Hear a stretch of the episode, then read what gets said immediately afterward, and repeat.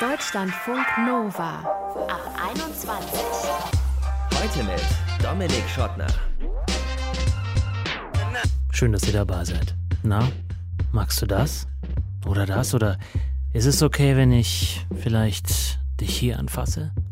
Eigentlich ist einvernehmlicher Sex ja ganz einfach, liebe Leute. Man fragt vorher, bevor man was macht und spätestens, wenn man Unbehagen spürt auf der anderen Seite, sagt man, okay, ich ziehe mich zurück. Trotzdem passiert das mit dem nicht einvernehmlichen Sex, passiert eher, weil vor allem er, also der Mann, sich über Widerstände hinwegsetzt oder sie einfach gleich gar nicht wahrnimmt. Warum und was können wir dagegen machen? Das besprechen wir in diesem Ab 21 Podcast mit Christoph, der sich mit Männlichkeitsritualen, mit Männlichkeitsbünden auseinandersetzt und uns sagen wird, dass wir erstmal Frauenliteratur und Transliteratur lesen sollen und dann können wir uns als Männer zu Wort melden. Und wir sprechen mit Joris. Joris gibt Workshops, wie man einvernehmlichen Sex, ja, wie macht man das, herstellen kann, wie man darüber reden kann, wie man ihn im Zweifel aber auch vielleicht abbrechen kann. Los geht's aber mit Cleo, die kennt ihr vielleicht aus der eine Stunde Liebe. Da erzählt sie uns nämlich in ihrem Liebestagebuch von ihrem Sexleben. Und jetzt sprechen wir mit ihr über die Grauzonen der Sexualität. Hi Cleo. Hi Dominik. Du hattest auch schon so ein paar Situationen, in denen sich der Sex irgendwie falsch angefühlt hat. Erzähl mal, was war da los? Ja, das waren verschiedenste Situationen eigentlich. Die erste, an die ich mich so richtig gut erinnern kann, die war tatsächlich mit meinem damaligen Freund. Da war ich noch was jünger. Und ich habe bei ihm übernachtet, er hatte schon seine eigene Wohnung und ich bin morgens dazu aufgewacht nach einer durchfeierten Nacht, dass er mir zwischen die Beine griff und sozusagen Vorspiel an mir durchgeführt hat. durchgeführt ist das richtige Wort, weil es so für mich so klinisch war, weil ich war mhm. ja gar nicht bei Bewusstsein. Und dann bin ich aufgewacht dazu und war erstmal völlig verwirrt und habe dann auch erstmal zwischen uns Distanz gebracht, weil ähm, ich das nicht wollte und weil mich das total überfordert hat. Mhm. Wäre das anders gewesen, wenn er dich äh, am Kopf gestreichelt hätte, am Arm, an den Beinen, irgendwo anders als äh, zwischen den Beinen? Wäre das für dich äh, anders gewesen? Ja, ich denke schon. Ähm, wir haben ja nebeneinander gelegen, das heißt, die mhm. Nähe war auch da und einfach mich zärtlich zu wecken, aber eben nicht mit einer sexuellen Absicht dahinter, hätte ich wahrscheinlich ganz anders interpretiert, ja. Ja, habt ihr da jemals über diese Situation gesprochen? Leider nicht wirklich. Ich war mir überhaupt nicht klar, wieso ich so reagiert habe, auch lange Zeit danach noch nicht. Und dann ist unsere Beziehung auch so langsam in die Brüche gegangen. Ich hatte sowieso überhaupt keine Lust mehr auf Nähe zu ihm. Irgendwann habe das auch sehr vermieden. Und deshalb ist mir erst einige Jahre später aufgegangen, dass mich so abgeschreckt hat, dass er sich quasi holen wollte von mir, was sonst nicht mehr zwischen uns lief. Und da waren wir aber schon nicht mehr zusammen und deshalb habe ich da tatsächlich nie mit ihm drüber gesprochen. Ich habe damals weder realisiert, was da passiert ist, noch hätte ich, glaube ich, gewusst, wie ich das ansprechen soll. Mhm. Was hast du noch für Erfahrungen in der Art gemacht? Eine andere Erfahrung war mit einem One-Night-Stand. Da war ich auch noch relativ jung. Ich war, glaube ich, so 19 Jahre alt. Und er war älter, gute zehn Jahre älter als ich. Ich habe ihn besucht. Wir hatten uns vorher noch gar nicht persönlich gesehen. Es war ein Online-Date sozusagen. Und ich bin hingefahren mit der Absicht, ihn kennenzulernen und mich ja darauf einzulassen, wer er so ist. Aber ich war mir absolut nicht sicher, dass ich ihm nahe kommen wollen würde. Oder ich bin auch nicht mit der Absicht dahin gefahren, unbedingt Sex zu haben. Es war halt relativ offen gefasst. Und er hat es offensichtlich anders aufgefasst, weil er mir im Laufe des Abends immer wieder sehr nahe kam. Ich war super passiv und habe so ein bisschen passieren lassen, was geschah, weil ich so unentschieden war auch und nicht so richtig wusste, okay, gut, lass das mal passieren, vielleicht gefällt's dir ja. Und ähm, spätestens dann, als er sich als der allerschlechteste Küsser entpuppt hat, den ich, der mir jemals untergekommen war, habe ich gemerkt, dass es mir nicht so gut dabei geht. Aber es ging trotzdem weiter, weil er auch nicht darauf reagiert hat, was für mich total offensichtlich war, dass ich mich körperlich zurückgezogen habe, dass ich mich total passiv verhalten habe. Das hat dann aber trotzdem nicht angewendet, dass wir am Ende quasi im Bett gelandet sind, weil er über mir war und mich ausgezogen hat und am Ende auch in mich eingedrungen ist und das sogar am Anfang ohne ein Kondom zu benutzen. Dann habe ich ihn langsam weggeschoben und auch ausgedrückt, dass ich das ohne Kondom nicht will. Und dann hat er sich eins übergezogen und hat mit mir geschlafen. Ich kann das nicht anders als so passiv ausdrücken, weil ich mhm. habe nicht wirklich mitgemacht mit ihm, ähm, habe es aber auch nicht abgebrochen. Und kannst du dieses Gefühl nochmal abrufen, warum du das nicht gemacht hast? Oder hast du das hinterher nochmal, ja, irgendwie nochmal äh, erforscht, was da los war bei dir? Ja, in der Situation war es schwierig, weil ich die ganze Zeit das Gefühl hatte, ich habe noch keine Entscheidung getroffen. Ich war mir selbst über meinen Konsens nicht klar. Ich war aber auch irgendwie verwirrt, weil ich dachte, er muss doch merken, dass ich, dass ich hier nicht so richtig mitmache. Und er ist doch so viel älter als ich und erfahrener. Und so ein bisschen habe ich die Verantwortung auch ein bisschen abgeschoben in dem Moment, glaube ich, weil ich auch nicht so richtig wusste, wie kann ich dieses Gespräch jetzt eröffnen? Und da er das nicht getan hat, habe ich dann gedacht, okay, vielleicht ist es auch so, casual Sex zu haben. Vielleicht ist das so unverbindlich mhm. und so ohne Connection. Und auch da ist mir erst viel später aufgegangen, dass mir ein bisschen das Vokabular gefehlt hat, aber auch die Erfahrung damit durchzusetzen, zu sagen, ich habe das Recht, jetzt auch Nein zu sagen, auch wenn mir niemand wehtut. Auch wenn das jetzt nicht der Mann ist, der vermummt aus dem Gebüsch springt, um mich zu vergewaltigen, äh, sondern eigentlich etwas, worauf ich mich ja freiwillig eingelassen habe. Das ist jetzt schon sehr lange her, hast du gesagt. Acht Jahre. Hast du in der Zeit dein Vokabular gefunden? Ich denke schon. Ich hoffe es. Nichtsdestotrotz kommen mir immer noch Situationen schon mal, vor allen Dingen mit Casual-Partnern über den Weg, wo ich merke so langsam so, ja, okay, mir gefällt etwas nicht. Und dann bin ich wenigstens jetzt an der Stelle, dass ich sagen kann, okay, ich kann mich jetzt dafür entscheiden, gerade was zu sagen und ziehe das auch durch. Oder ich kann mich willentlich dazu entscheiden zu sagen, okay, ich gucke jetzt mal weiter, bin aber halt auf der Hut und wenn mir nicht gefällt, wie das hier weitergeht, dann breche ich das tatsächlich ab. Mhm. Also ich habe das Gefühl, dass ich mir bewusster geworden bin, dass ich ein besseres Gefühl gefunden habe für wenn ich in so eine Grauzone reinrutsche. Und ich muss auch ehrlich sagen, ich, wenn ich äh, das angesprochen habe bisher, dann hat das auch nicht den großen Konflikt gegeben, den ich befürchtet hatte, sondern dann haben die Leute eigentlich relativ zurückhaltend reagiert, waren jetzt auch nicht irgendwie super happy darüber, ähm, dass ich gesagt habe, nee, Sex ist jetzt vorbei, ich gehe. Aber mhm. dieses große Theater oder der Wutanfall, der blieb auch Gott sei Dank aus. Interessant, dass du dich darüber freust, dass ein Wutanfall ausgeblieben ist, wo du eigentlich diejenige sein müsstest, die wütend sein müsste, wenn jemand nicht checkt, was du für Signale aussendest. Also sozusagen interessante und auch ein bisschen traurige sagen, vorauseilender Gehorsam fraulicherseits an die Männer wiederum, ne? Vielleicht, aber auf der anderen Seite, ähm, das würde ich gar nicht so sagen, aber ich kann antizipieren, dass derjenige eventuell auch keine böse Absicht hat und einfach gerade nicht checkt, weil er mich ja auch nicht gut kennt, was gerade abgeht. Und wenn dann mein Partner sich plötzlich umdreht und mich anschreit dann, oder, oder sagt so, ihr hört jetzt sofort auf, was soll das hier, dann fühle ich mich zurückgewiesen. Und viele Menschen Fight or Flight, ähm, reagieren auf Zurückweisung halt auch einfach aggressiv. Mhm. Und deshalb nehme ich halt dann vielleicht an, okay, es könnte jetzt zu einem Konflikt kommen, auch weil ja.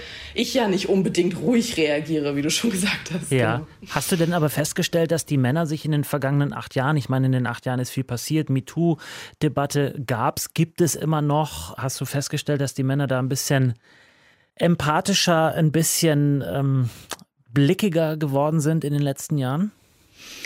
Ja, also es gibt hin und wieder Begegnungen, wo Männer auch super offen über Konsens sprechen und auch äh, meinen Konsens quasi einholen. Ich muss aber sagen, dass es mich dann trotzdem auch immer erstmal überrascht. und Wie, also wenn Männer das checken und, und darauf eingehen, das überrascht dich?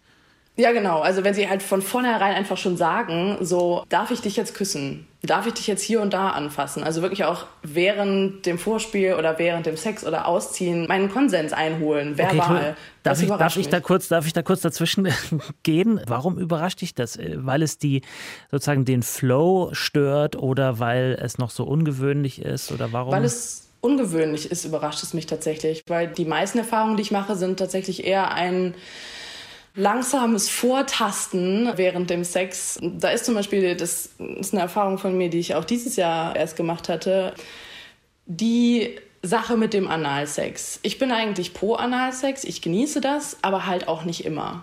Und mhm. ich möchte vor allen Dingen, dass das vorher abgesprochen ist, weil wer weiß, wie derjenige da vorgeht, ob derjenige Erfahrung damit hat oder nicht. Ich möchte auch nicht, dass mir wehgetan wird. Muss man auch Und, Hygienevorkehrungen ähm, treffen vielleicht? Auch, auch das, noch. genau, natürlich. Und meistens wenn jemand auf mich zukommt, der Analsex haben möchte mit mir, erlebe ich das eigentlich meistens erst im Akt selbst. Also vorher wird irgendwie nicht drüber gesprochen und ich spüre das so über die Hand, wandert so ein bisschen weiter und man wird plötzlich an einer bestimmten Stelle massiert oder es geht vielleicht ein Stück weiter und das ärgert mich in dem Moment immer super stark. Also selbst wenn ich da in dem Moment gerade auch eigentlich Lust auf Analsex hätte, bin ich immer ein bisschen sauer darüber, dass die Leute mich nicht einfach fragen, sondern dass sie quasi in Kauf nehmen, dass ich mich erstmal wehren muss gegen diese Aktion, wenn ich sie gerade nicht haben will. Sie haben mich ja noch nie gefragt, ob ich damit irgendwie äh, mhm. überhaupt schon mal Erfahrung hatte oder so. Du hast gefragt, ob mehr Männer so konsensbewusst sind und so weiter. Ja. Also die meisten, habe ich das Gefühl, leben immer noch nach so einem lieber um Entschuldigung bitten als um Erlaubnis fragen Einstellung. Und das finde ich eigentlich relativ anmaßend auf dem Bereich zwischenmenschlicher Sexualität. Und mhm. äh, ich muss sagen, ich kriege nicht so viele Menschen mit, die super offen immer nach Konsens fragen. Und ich kann auch verstehen, dass das anstrengend ist. Aber es ist auch super anstrengend, von einem Date wegzugehen oder am nächsten Morgen nach Hause zu gehen und sich die ganze Zeit zu fragen, habe ich da eigentlich was gemacht, was ich wollte? Oder wie komme ich jetzt damit zurecht, das, was passiert ist, was ich nicht wollte. Und abschließende Frage, das Ganze, diese ganzen Erfahrungen, über die wir jetzt gesprochen haben, die haben aber nicht dazu geführt, dass du sagst, ich habe auf die Männer einfach keinen Bock mehr, weil es scheint da jetzt nicht so richtig Besserung in sich zu sein. Ach, das würde ich gar nicht so schwarz malen. Erstens bin ich leider viel zu heterosexuell, um das zu sagen. Und zweitens, es ist ja auch immer die Möglichkeit für ein Gespräch dadurch gegeben. Ne? Also ich habe ja aber gesagt, eben erst hinterher dann offensichtlich. Ja, ja ne? oder in der Situation. Ja. Nichtsdestotrotz könnte das ja heißen, wenn man einmal damit so ein bisschen auf die Schnauze fällt sozusagen und einmal eben der Sex abgebrochen wird und sich, man sich dann einmal nackig auseinandersetzen muss mit der Frau, warum das ihr dann jetzt nicht gefallen hat. Ja, vielleicht möchte man die Situation beim nächsten Mal auch vermeiden. Und ich denke, die meisten äh, Menschen sind ja auch super empathisch und äh, möchten auch nicht, dass ihr Gegenüber sich benutzt fühlt. Und irgendwer muss das Gespräch darüber ja eröffnen. Und ich denke, je offener wir damit umgehen und desto häufiger ich auch in so ein Gespräch reingehe, desto besser wird es eben in der Zukunft. Es ist eine Entwicklung und wir können das nur lösen, indem wir miteinander sprechen. Sagt Cleo, ihr kennt sie vom Liebestagebuch aus Eine Stunde Liebe und wir haben heute mit ihr darüber gesprochen, wie diese Grauzonen beim Sex sind, wenn nicht ganz klar ist, ob die Zustimmung schon gegeben ist oder nicht. Vielen Dank, Cleo. Danke.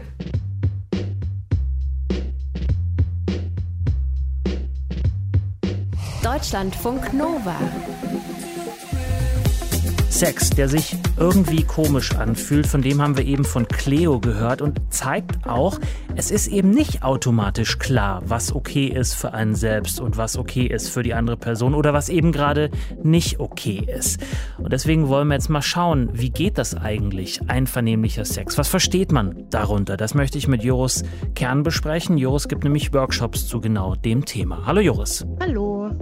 Cleos Beispiel, habe ich gerade schon gesagt, zeigt eben, dass nicht immer die andere Seite daran interessiert ist, dass es für beide schön wird, sondern da gibt es so ein Ungleichgewicht. Wie ziehe ich denn in so einer Situation, wo ich so ein Ungleichgewicht bemerke, die Reißleine?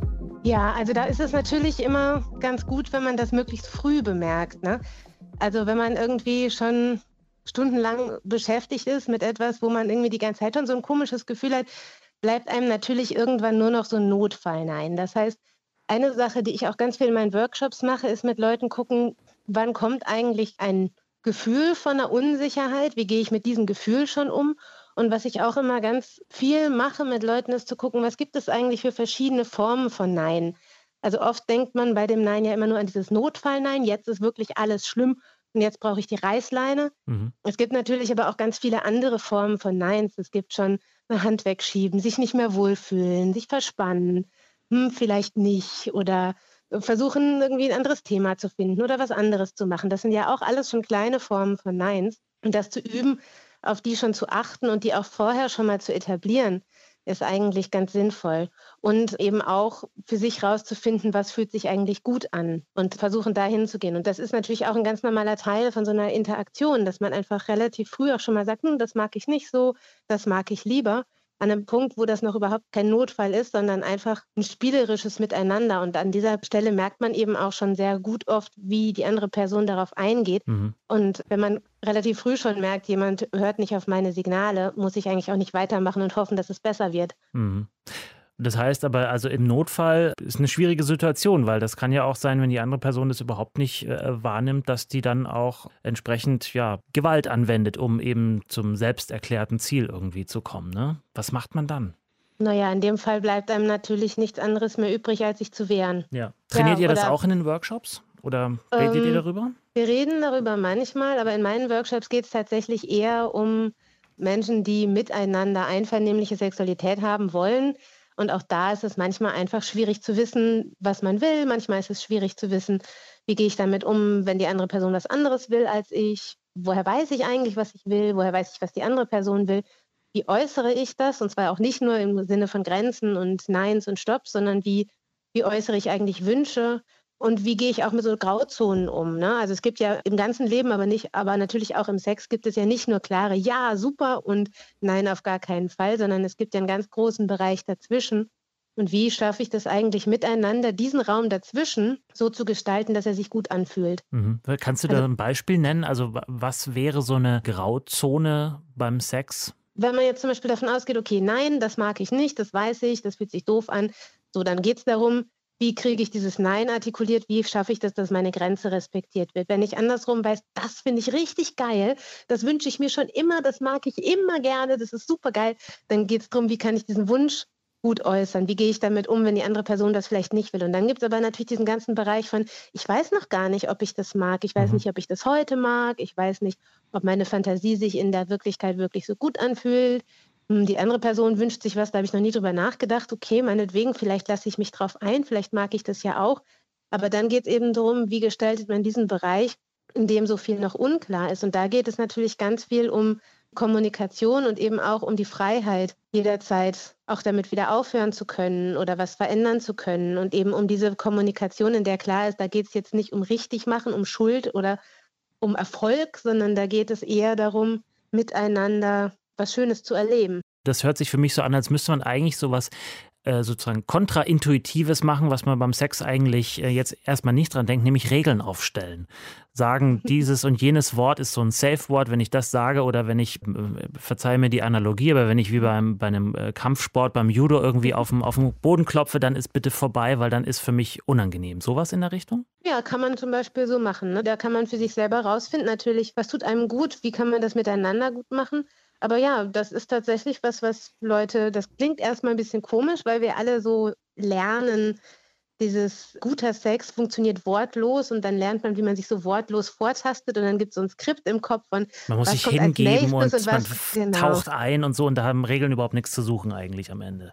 Genau, aber genau das, was du jetzt sagst, also dieses Abklopfen oder sagen, puh, ich brauche mal kurz eine Pause, es ist nichts schlimm, aber ich muss einmal kurz mich wieder sammeln oder irgendwie bin ich gerade, ist mir gerade die Lust abhanden gekommen, ich gehe mal kurz aufs Klo, ich komme gleich wieder. Mhm. Also das eben nicht als, uh, da ist was schiefgegangen im Sex, sondern als einen ganz normalen Teil von einem Miteinander wahrzunehmen. Und eben dieses, natürlich macht es was, ob man Erfahrung hat oder ob man schon miteinander eine Geschichte hat. Aber jeder Mensch und jeder Tag ist unterschiedlich. Und das heißt, letztendlich kommen wir über irgendeine Form von Kommunikation nicht drum rum und auch nicht um eine Form von mit einer Unsicherheit umzugehen, wenn man eben nicht einfach nur so ein Schema ablaufen will, mhm. sondern eben wirklich miteinander in dem Kontakt sein möchte und miteinander vielleicht auch neue Sachen auszuprobieren. Dann kommt es, auch wenn man schon 20 Jahre zusammen ist, kommt man nicht umhin, irgendwie miteinander zu kommunizieren und auch für sich rauszufinden, was mag ich, was mag ich nicht, und was mag ich heute vielleicht hinterher. anders. Genau, besser vorher als hinterher. Weil Oder hinterher. Auch währenddessen. Ja. Genau. Okay, aber wenn man das jetzt sozusagen, wenn man wirklich so tief eingetaucht ist, dass man was auch immer alles vergisst, kann ja, mhm. kann ja sein. Also kann ne, man kann auch mhm. unter Einfluss von irgendwelchen Substanzen sein, was auch immer. Mhm. Äh, ähm, und dann hinterher zu sagen, hat mir nicht so gefallen. Also da ist ja auch wieder so mhm. eine, das ist ja auch ein schmaler Grad zwischen, ähm, zwischen so, also stelle ich mir auch schwierig vor.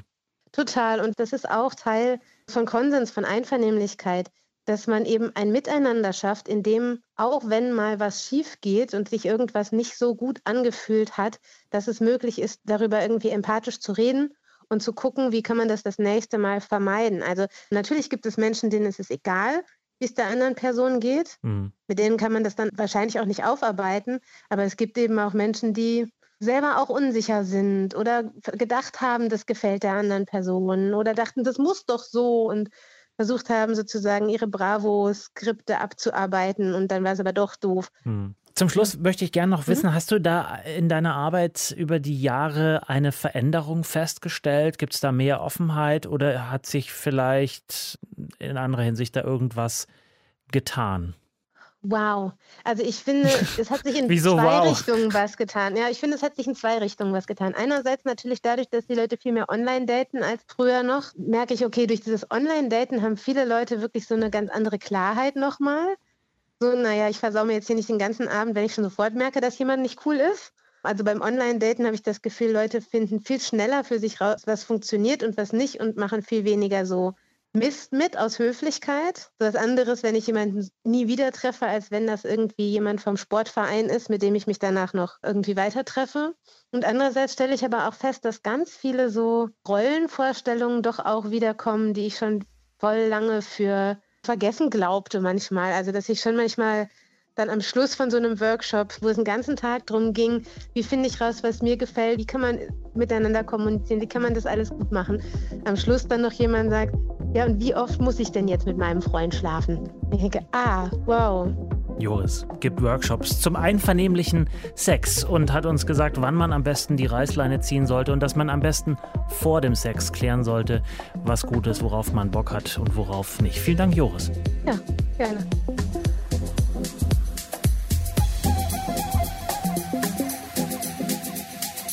Deutschlandfunk Nova.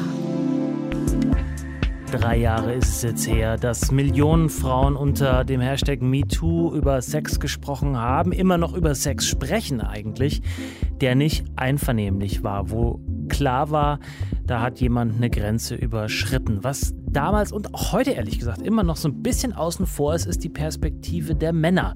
Wo sind sie, die Millionen Männer, die ja sozusagen auf der anderen Seite des Geschehens und leider doch mittendrin waren, über das ähm, Geschehen, das da berichtet, über das da kritisiert wurde. Versuchen Männer seither sensibler zu sein, äh, die Zustimmung der Frau tatsächlich auch einzufordern, zu bekommen für das, was sie gerne machen würden? Darüber habe ich vor der Sendung gesprochen mit Christoph May. Der beschäftigt sich nämlich in Seminaren und forschend auch mit kritischer Männlichkeit. Nun ja, ich habe gelernt, dass Männer sich ähm, ja, in, nicht in relevanter Zahl im Grunde an diesem Diskurs beteiligen, weil was man in den letzten Jahren seit 2017 sehen konnte, war eigentlich immer nur ein paar Abwehrartikel, Texte, okay, Männer äußern sich widerwillig dazu, aber der Diskurs ist losgestoßen und ich bin MeToo sehr dankbar dafür und in Bezug auf Sex und Sexualität natürlich auch ein mega Befreiungsschlag auch für Männer. Aber ich stehe da auch gerade erst am Anfang, was äh, meine emotionale Sprachlosigkeit angeht. Ich vermute mal, das ist ein lebenslanges Thema. Ja, hast du für dich persönlich irgendwas verändert? Also fragst du, wirklich fragst du tatsächlich oder ist es äh, so ein Nicken und so ein ähm, wortloses Einverständnis, was du dir da einholst? Na, ich würde sagen, in, den, in meinen 20ern war das natürlich noch immer diese unausgesprochene Awkwardness, aber heute frage ich natürlich nach, also wie meine Partnerin die Situation einschätzt, ob sie sich wohlfühlt oder worauf sie Lust hat. Und das, ja, eben das sogenannte Zustimmungskonsensprinzip, ne? das bedeutet also, solange beide zustimmen, ist alles erlaubt. Und also einfach nichts tun, was deine Partnerin oder dein Partner ablehnen oder worauf sie eben keine Lust haben. Und und die, die Antwort respektiere ich natürlich auch total und äh, ja. nehme ich dann zurück. Und auf keinen Fall dränge ich mich weiter auf oder bleib dran. Also das sind absolute No-Gos mittlerweile und das habe ich auch sonst nie gemacht. Und man sollte auch einfach darauf achten, so keine schwammigen Fragen zu stellen. Also nicht einfach nur fragen, darf ich, sondern ganz konkret, darf ich dir einen Zungenkuss geben? Und wenn die Partnerin zustimmt, dann hat sie auch nur in diesen Kuss eingewilligt und Sie hat dich nicht zum Sex eingeladen. Also es ist mhm. weder eine Aufforderung noch ein Freifahrtschein, sondern einfach nur ein Ja zu einem Kuss. Ja, jetzt versuche ich mal für einen Moment, für eine Frage, die Perspektive eines eher, ich möchte fast sagen, ja, traditionell eingestellten Mannes einzunehmen, der da vielleicht sagt, ach, das ist so unromantisch, Mensch, sowas ergibt sich doch aus dem Zungenkuss automatisch, da landet man doch irgendwann zwangsläufig im Bett. Was entgegnest du solchen Positionen? Dass das totaler Unsinn ist und dass er nicht weiß, wovon er spricht und dass seine Sexualität total einseitig und eindimensional und fantasielos ist. Denn Sexualität ist natürlich dynamisch und lebendig und immer anders und neu, je nach Stimmung und Gefühlslage der jeweiligen Partner. Und was könnte denn erotischer sein als ein stundenlanges und vor allem humorvolles Gespräch mit meiner Partnerin? Also gerade der männliche Begriff von Erotik und Sex ist ja oft erbärmlich eindimensional und fantasielos. Also warum das so ist, weil Männer sich viel zu sehr auf die Penetration fokussieren, würde ich sagen. Ich habe zehn Jahre lang bei den Fetischpartys im Berghain gearbeitet. Ich weiß, wovon ich spreche. Und ja, den Männern ist oft nicht bewusst, dass die Penetration nur eine von so unendlich vielen Facetten von Sex ist. Also und auf gar keinen Fall die wichtigste. Mhm. Hattest du denn eine Situation, wo du rückblickend sagst, au, also wo du über eine Grenze gegangen bist, äh, zumindest in der Retrospektive betrachtet? Hm. Also nein, ich würde mich niemals aufdrängen oder die Gefühle und Bedürfnisse meiner Partnerin ignorieren. Ich schaue Frauen, die mir entgegenkommen, auch nicht in die Augen auf der Straße, schon gar nicht nachts. Und wenn ja, nachts eine Frau von mir läuft, dann wechsle ich auch die Straße oder bleibe zurück, damit sie sich nicht verfolgt fühlt. Also da müssen die Grenzen absolut klar sein. Hattest du denn mal eine Situation, wo jemand über deine Grenzen hinweggegangen ist? Nein, zum Glück nicht. Das ging über trunkene Annäherungsversuche, wo man wo man es dann dreimal und deutlich sagen muss, nicht hinaus. Aber ich bin auch 1,95 groß, ich bin weiß, ich bin männlich. Also relativ safe. Alles Privilegien, die die meisten Menschen nicht haben. Mir passiert sowas also äh, genau gesagt null. Ja. Du hast jetzt gerade schon gesagt, du hast zehn Jahre lang im Berghain gearbeitet. Für alle, die das nicht kennen, der Berliner Club, wo es viel um Sexualität geht, um laute Musik, um alles Mögliche, was mit Ekstase zu tun hat. Hast du da festgestellt, dass das ein Problem, also einvernehmlicher Sex, ist das ein heterosexuelles Thema oder auch ein homosexuelles Thema? Die Annahme hinter der Frage ist, dass queere Menschen vielleicht deutlich sensibilisierter sind für dieses Thema als jetzt nicht queere Menschen vielleicht. Auf jeden Fall, der feministische Diskurs ist 100 Jahre den Männern voraus. Die Männer sind da gerade am Anfang.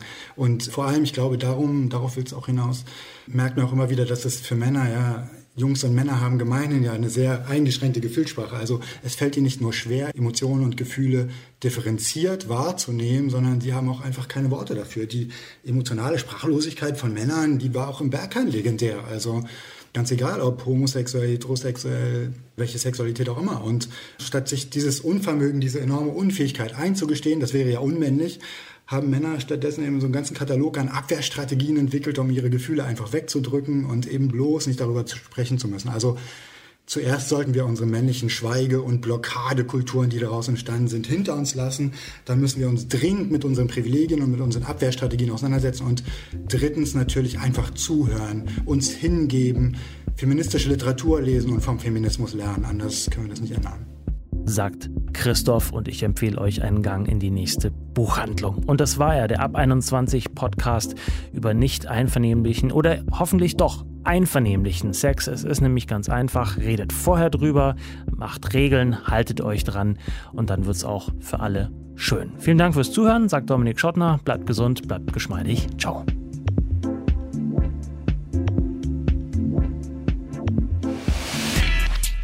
Deutschlandfunk Nova ab 21. 21. Die Podcasts jederzeit auch auf deutschlandfunknova.de.